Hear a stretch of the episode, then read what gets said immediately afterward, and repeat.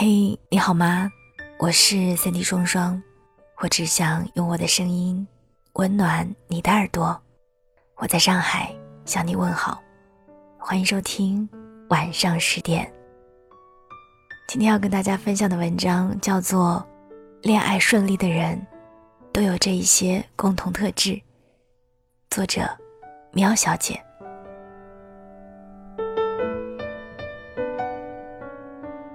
如果仔细观察，你就会发现，恋爱顺利的人都有这样的一些共同特质。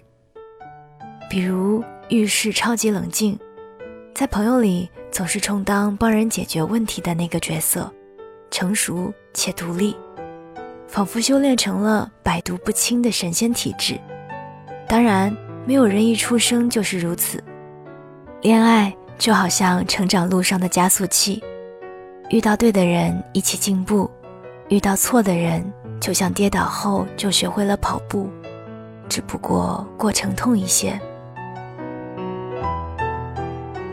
为了防止大家在爱情的小路上跌倒，给大家整理了五条恋爱感悟，希望读过之后，你能够收获到超甜的恋爱。第一条。单身时就尽情享受单身，恋爱时就全情投入恋爱。单身的快乐是自己给的，最可贵的就是每天的情绪稳定且可控。没有可在乎的人，最大的情绪波动顶多是工作压力和体重。解决不开心，只需要回到家往床上一躺，肆意看剧、吃零食。顶着三天没有洗的油头，跟闺蜜出去约会，生活简单又快乐。而恋爱时的情绪就像过山车，有双倍幸福，也有双倍失落。被告白后的每一天，都觉得自己幸福到冒粉红泡泡；吵架时，却连最基本的吃嘛嘛香都做不到。恋爱使人神魂颠倒。却也让人为此着迷。单身恋爱与否，都大可不必这山望着那山高，有时享受当下，就是最好的选择。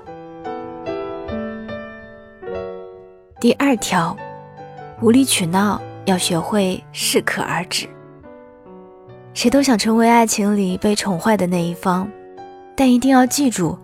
这世界上没有人有义务对你百依百顺。身边有一对朋友没能熬过七年之痒，一直以来，男孩对她好到言听计从、面面俱到，恨不得连姨妈期都为对方算好。谁成想，在结婚的临门一脚时，男生却提出了分手。诧异之余，男生很冷静地跟大家坦白。他也想成为被照顾的那个人，也想有人能听听他的意见。他无法想象婚后的一辈子自己都要如此忍让，那太压抑了。任性撒娇原本是爱情里的小情趣，但不懂得适可而止，只会让对方失去耐心。第三条，投其所好，而不是自我感动。年轻时热衷于搞大型浪漫场面，年纪大了过生日被朋友围起来唱生日歌，都只觉得局促。随着心理年龄逐渐增长，大家都越来越倾向于舒适型的浪漫。身为一个社恐，我真的无法应对突如其来的大场面浪漫。印象最深的是，前任在我生日当天。在某广场摆了几百支蜡烛告白，被陌生人围在中间，让我尴尬至极。诸如此类的事情还有很多。一开始我觉得感动，后来我只觉得惶恐。我无法分辨他是真心对我好，还是只是想要别人觉得他对我好。毕竟在别人看不到的时候。他经常会无缘无故的消失几天，或者对我冷暴力。说白了，爱情最怕有力用错了地儿，只有以对方需要的方式努力，才会让人觉得温暖。一味的讨好和自我感动，只会让人觉得不适。第四条，在平淡里创造激情，才是爱情的本质。身边有些姑娘谈恋爱很难超过半年，大多是一到了平淡期，就开始怀疑起爱情是不是就是两个人逐渐倦怠的过程。共同话题聊尽了。彼此身上的闪光点不突出了，肢体接触也没有了触电的感觉。分手，没必要；继续在一起，好像也没必要。我一直无法认同平淡是爱情的本质，是因为我觉得长久的爱情一定是双方总在制造新鲜感，让彼此陷入惯性后，还能一次。又一次的重新陷入热恋，没有话题就制造话题，没有闪光点就创造闪光点。有时打败爱情的往往不是平淡，而是懒得制造浪漫。第五条，不要企图改变对方，也不要轻易为对方改变。很多人分手的原因都是。他不是我想要的人，但其实开始时也没问过对方，你想不想成为我想要的那种人？我本人四年感情差点折在毕业分手季，那段时间我们的争吵始终围绕着未来的话题。我期望他在一夜之间就从学生进化成为职场精英，直到对方跟我说出。你有没有想过，我并不想变成那种人。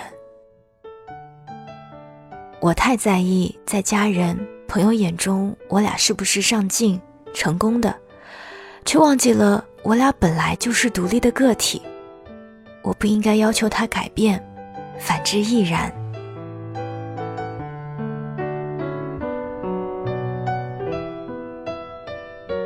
说句实话，现在都二零一九年了。如果你还在被世俗的眼光挟持着自己的感情生活，实在显得有点没起子。现代人的选择更多了，压力更小了，不论恋爱与否、异地与否、网恋与否，只要自己开心且内心坚定，就完全可以做到无惧他人的指指点点，坦坦荡荡，就会无所畏惧。去年的时候，看到博主东尼龙骨的一段话，他说：“始终更喜欢那种恋爱和单身状态看上去没有太大区别的人。你永远都猜不出他的感情状态，但你也觉得没什么好猜的，那事儿在他身上显得不太相关。说到底，你是谁，跟谁恋爱和单身。”不应该扯上任何关系。你也许会是谁的女友、男友，是谁的前任，但最重要的是，你应该永远都是你自己。我是三 D 双双，想听到我的更多节目，欢迎在喜马拉雅搜索我的名字，订阅我的专辑《双份的阳光》和《百日梦小姐》专辑。祝你好梦，晚安，亲爱的你。我闭上眼睛，